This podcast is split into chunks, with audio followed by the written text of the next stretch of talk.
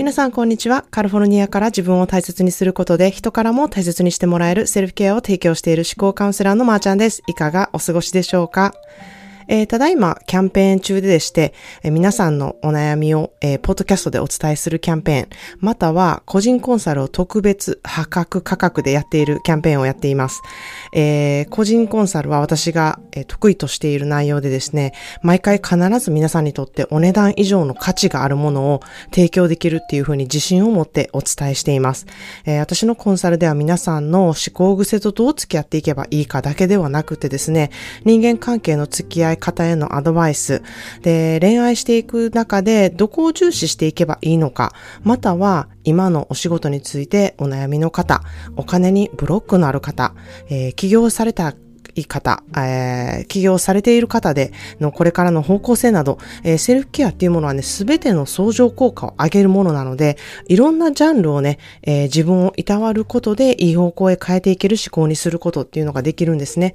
で、まあ人にはなかなか言えない問題点など、えー、いつもと違う、またね、観点を知りたいとか、えー、ぐるぐる同じ思考にね、えー、毎日あの悩まされて、新しいちょっと意見とか、新しい風、また新しい思考にしたいなっていうお考考えの方は、えー、本当にあの、この機会にぜひご連絡してほしいなっていうふうに思います。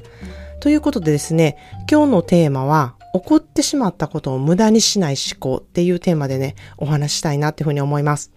よくご相談されることがですね、えー、昔に起こったことがこうトラウマとなって邪魔をしてね、前へなかなか進めなかったり、えー、起こったことをずるずるこう引きずってしまって、なんかそんなことをね、ぐるぐるぐるぐる考えてる自分が嫌ですっていうことをね、あの、よく聞かせていただくんですね。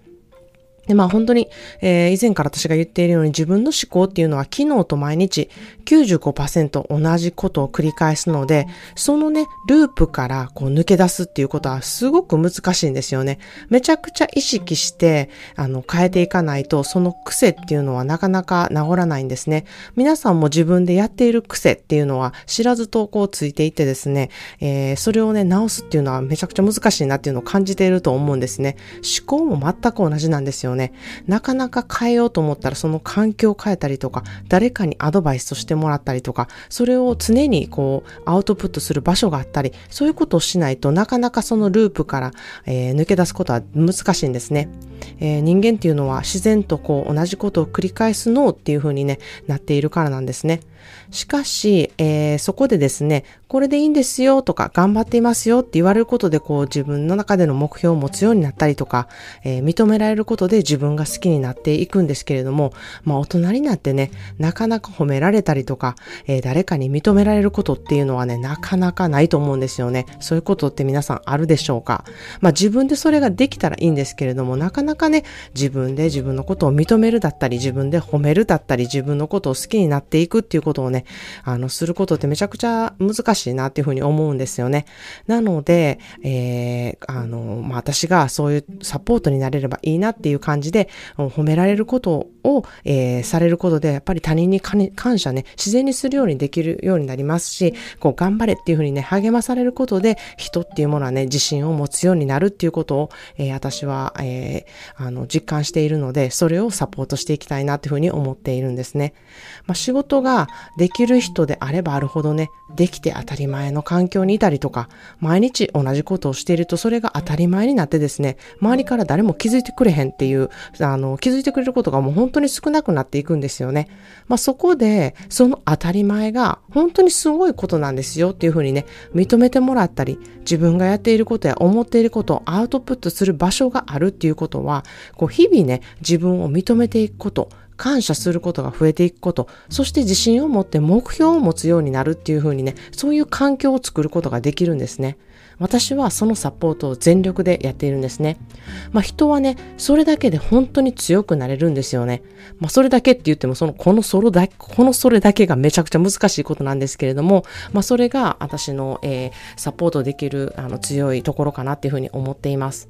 まあ過去にあったことをね、まず認識して、それは悪いことではなかったと。その時の自分の背景をこれから活かせるようにね、そこがダメージになるんではなくって、そこを活かしていくように思考っていうものはね、トレーニングできるんですよ。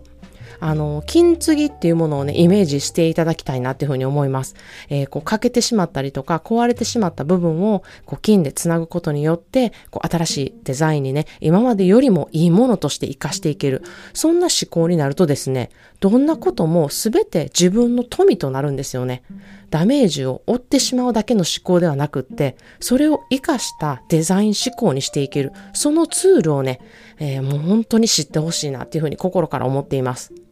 それでは今日の一言 English です。Don't be afraid to fail. Be afraid not to try. Don't be afraid to fail. Be afraid not to try. 失敗することを恐れるのではなく、何もトライしないことを恐れるべきだという言葉です。Don't be afraid to fail. Be afraid not to try. 失敗することを恐れるのではなくって、何もトライしないことを恐れるべきだという言葉です、えー、失敗することを恐れているとですね、この金継ぎ作業を知らずに過ごすことになるんですね。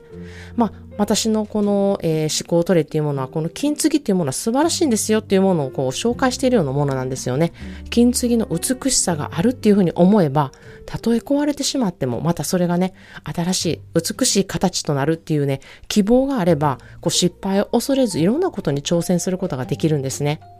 まあ失敗すると、えー、ダメージしか残らないっていう思考はね、やっぱり失敗するの嫌やなって思うし、失敗するの怖いなって思うし、あの、挑戦する勇気もね、こう奪ってしまいがちになるんですけれども、失敗ではなくってですね、それがまた新しいデザインとなるとか、新しい道になるとか、新しい素敵なものに変わるんだっていうね、希望になれば、恐れることもなく、こう、いろんなことにね、挑戦できる勇気となるなっていうふうに思っています。